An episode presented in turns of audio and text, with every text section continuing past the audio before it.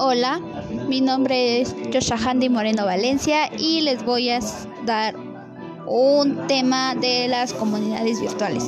Para empezar, ¿qué es una comunidad virtual? Una comunidad virtual o digital es aquella sección de datos procesados entre sí, cuyos vínculos, interacciones o relaciones técnicas tienen lugar no en un espacio virtual, sino en un espacio físico como el CPU.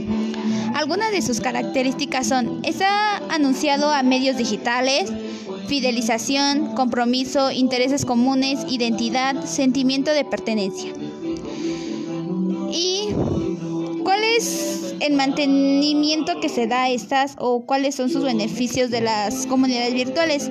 En primera, en una pandemia o epidemia, para los estudiantes existen plataformas para estudiar por línea y no tener complicaciones para el estudio.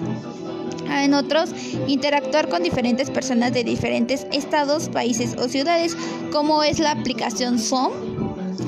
Y, para los estudiantes se puede es utilizar Schoology en otras. Compras rápidas o pagos, como Shane, entre otras páginas que existen en Facebook, Instagram o demás.